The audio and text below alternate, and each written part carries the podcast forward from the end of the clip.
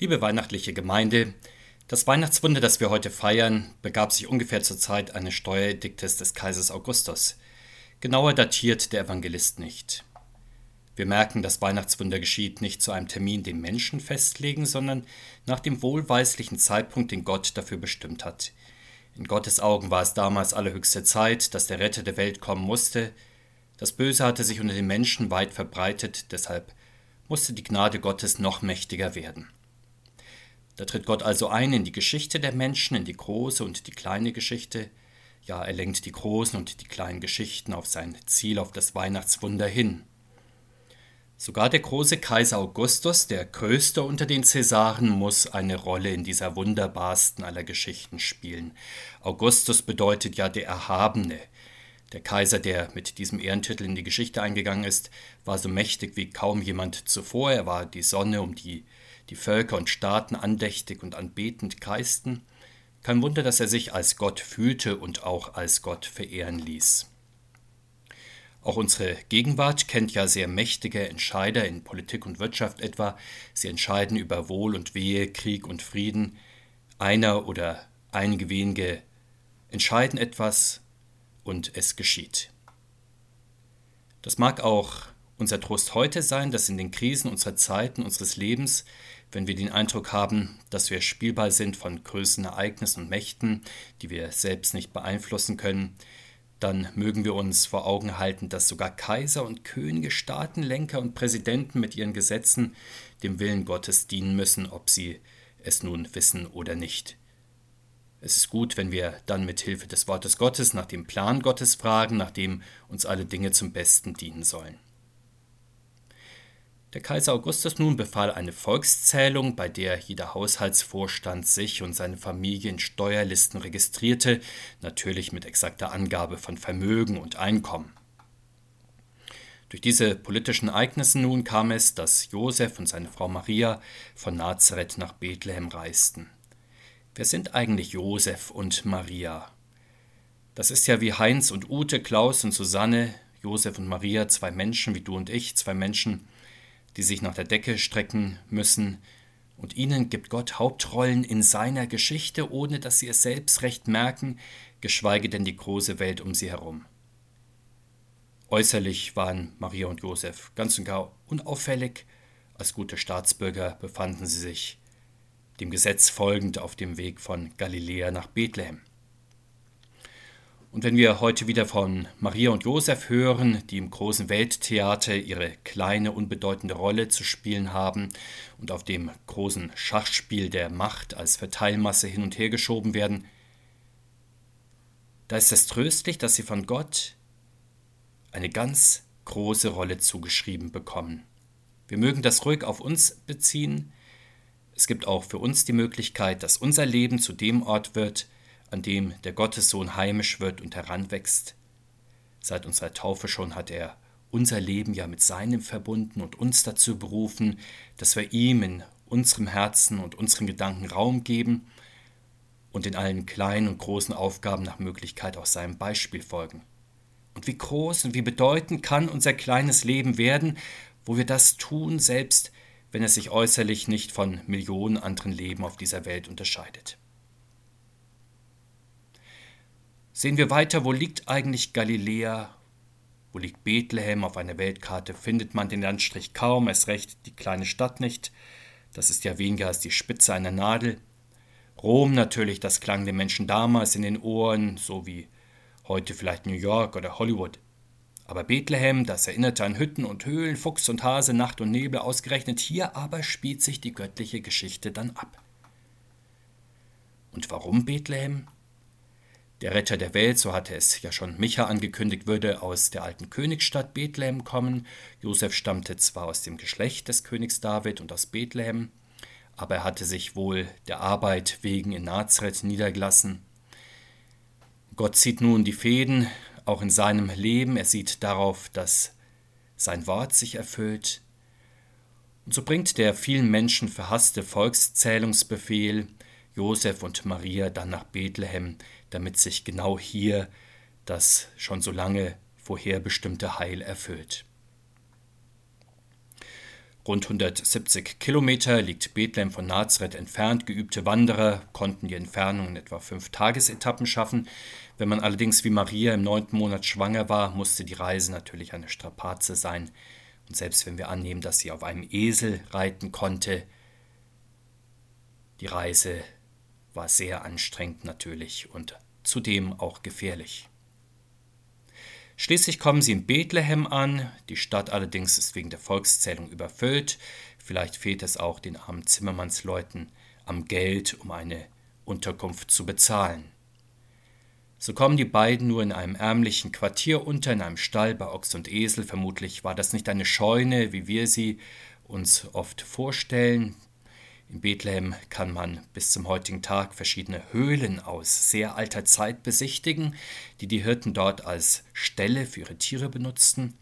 So wird der Retter der Welt also in eine Höhle geboren, vermutlich er, der dann auch aus einer Grabhöhle auferstehen wird zu neuem und ewigem Leben.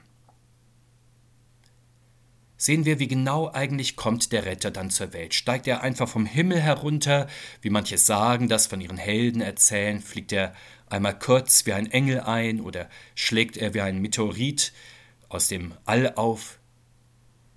Nein, viel einfacher, er wird wie jedes Menschenkind geboren, Maria bringt ihn als ihren ersten Sohn zur Welt. Wir erfahren außerdem, dass sie ihr Kind in Windeln wickelt und in eine Futterkrippe legt. Ihr Sohn ist also kein Putto, der im Stall einfach lustig umherfliegt oder ein kleiner Mensch, der schon alle Fähigkeiten entwickelt hat. Er ist wie jedes Menschenkind, das auf die Welt kommt, ein bedürftiger Säugling, ein hilfloses Baby, und so bereitet Maria ihm ein notdürftiges Bett auf Heu und Stroh in einer Futterkrippe. Das wird vom Evangelisten mit Bedacht dreimal erwähnt, und es berührt auch besonders unser Herz, dass der Sohn Gottes, der Gott ist, von Ewigkeit zu Ewigkeit ein so armes Menschenkind geworden ist, er, der größer als Himmel und Erde ist, ja als das Weltall, liegt dennoch in einer Futterkrippe. Er regiert über den Kosmos und ruht doch zwischen Ochs und Esel in einem Stall. Er ist der Schöpfer und der Halter allen Lebens und trinkt doch Milch aus seiner Mutterbrust. Er schafft alles und lässt sich doch erschaffen, ja gebären und großziehen. Gott sei Dank entzündet das Wort Gottes immer wieder unseren Glauben an diesen armen Weltretter. Seine Barmherzigkeit ist es, die uns immer wieder auch das Herz erweicht, weil er die Gemeinschaft von uns Sündern nicht scheut, sondern sogar sucht, um uns den Himmel zu öffnen, ja uns den Himmel zu bringen. Und deswegen drückt Maria ja dieses göttliche Kind fest an ihr Herz. Nicht nur als Mutter tut sie das, und wir tun es wie sie, wenn wir heute staunend an seiner Krippe stehen. Wir drücken ihn ans Herz, ja wir bitten ihn, dass wir sein armes, unwürdiges Kripplein sein mögen, in dem er liegt und ruht, damit er durch seine Anwesenheit auch uns rettet, so wie es der schöne Liedvers sagt, eins aber hoff ich, wirst du mir, mein Heiland, nicht versagen, dass ich dich möge für und für in, bei und an mir tragen, so lass mich doch dein Kripplein sein, komm, komm und lege bei mir ein, dich und all deine Freuden. Die Weihnachtsgeschichte wendet nun unseren Blick.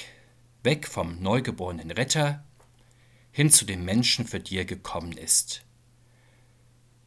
Wir blicken mit der Geschichte auf die verachteten Hirten auf dem Feld. Die Hirten stehen im gesellschaftlichen Gefüge auf der untersten Stufe. Sie sind gemietete Hirten, die im Auftrag des Herdenbesitzers die Tiere hüten. Nichts ist bei ihnen übrig vom Stolz der Väter Abraham, Isaac und Jakob, die als Hirten eigene Tiere versorgten. Aber sie sehen sich natürlich nach dem König und Gesalbten, der sie aus ihrem Elend erretten wird, sie und alle anderen Armen und Geringen im Land. Da tritt nun mitten in ihrem Dunkel ein Engelsfürst zu ihnen. Der Himmel öffnet sich, der Sohn Gottes war herabgekommen, und nun folgen ihm angeführt von einem Erzengel die enge Scharen, denn sie wollen das große Wunder sehen, dass ihr Herr und Meister einer von den Menschenkindern geworden ist. Sie möchten das unfassbare Glück der Menschenkinder sehen und sich mit ihnen freuen. Und Maria, Josef, uns und aller Welt wäre dieses großartige Ereignis der Weihnacht ja völlig unklar geblieben, wenn nicht die Engel helles Licht in die Angelegenheit gebracht hätten. Das göttliche Kind, es wäre namenlos geblieben. Die Engel aber, sie machen einen Reim auf das Ganze, der Herr und Heiland der Welt hat sich hochnotpeinliche Umstände ausgesucht, um zur Welt zu kommen, diese Botschaft können nur Engeszungen verkündigen, ohne sich die Zunge daran zu verbrennen. Nur hohe himmlische Wesen können leicht und doch ernst über die Niedrigkeiten reden, die Gott auf sich nimmt für uns. Und deshalb leuchtet auch die Herrlichkeit Gottes und die Engel auf, das ist das Lichtmeer Gottes, das Sonne und Sterne verblassen lässt und die Nacht zum Tag macht. Dieser Glanz, er geht vom Thron Gottes aus und erfüllt den Himmel, und nun fließt in der heiligen Nacht dieser Glanz gleichsam über und ergießt sich auf die Erde, und das macht diese Nacht zu einer geweihten, zu einer heiligen Nacht, wie wir sie bis heute ja nennen. Die Hirten aber fürchteten sich sehr, sie fallen auf ihr Angesicht, sie zittern, sie werden ganz matt und kraftlos, sie merken, dass sie sündige, vergängliche Menschen sind, die dem Licht und der Ewigkeit Gottes nicht standhalten können. Aber der Erzengel sagt zu ihnen, fürchtet euch nicht. Das ist ein wahrhaft weihnachtlicher Gruß, denn Jesus Christus kommt nicht zum Gericht, er kommt zur Rettung, und das ist die große Freude für alle Menschen, ja, ganz nahe gekommen ist der Retter, euch ist heute der Heiland geboren, welcher ist Christus der Herr in der Stadt Davids. Euch ist heute der Retter geboren. Uns heute, sicher auch den Menschen früher und den Menschen nach uns, aber noch wichtiger ist ja, uns heute gilt seine Geburt, uns heute will er retten, aus Verzweiflung und Hoffnungslosigkeit, aus dem Bösen in uns und um uns herum, aus der Armut unseres Lebens und unserer Welt, weil er der Retter ist. Und wie ernst er es meint, das sehen wir ja an seiner Geburt. Die Rettung der Welt war für ihn nicht nur ein Gedanke, Rettung, das hieß für ihn ein Teil der Welt und der Menschheit zu werden, ihr Schicksal zu teilen, sein Leben in die Waagschale zu werfen, deswegen heißt er Jesus Retter. Und deshalb gibt es keinen anderen Namen in Zeit und Ewigkeit, durch den die Menschen gerettet werden können. Der Engel sagt, dass der menschgewordene Gottessohn auch der Christus, also der Gesalbte ist. Durch ihn werden alle, die an ihn glauben, auch Gesalbte, mit einem anderen Wort, sie werden Christen. Sie gehören durch ihn, durch den Christus, zum heiligen Volk der Christen, also zur Gemeinschaft, die Gott geweiht ist. Und wir erfahren dann noch, dass der menschgeborene Gottessohn auch Herr ist.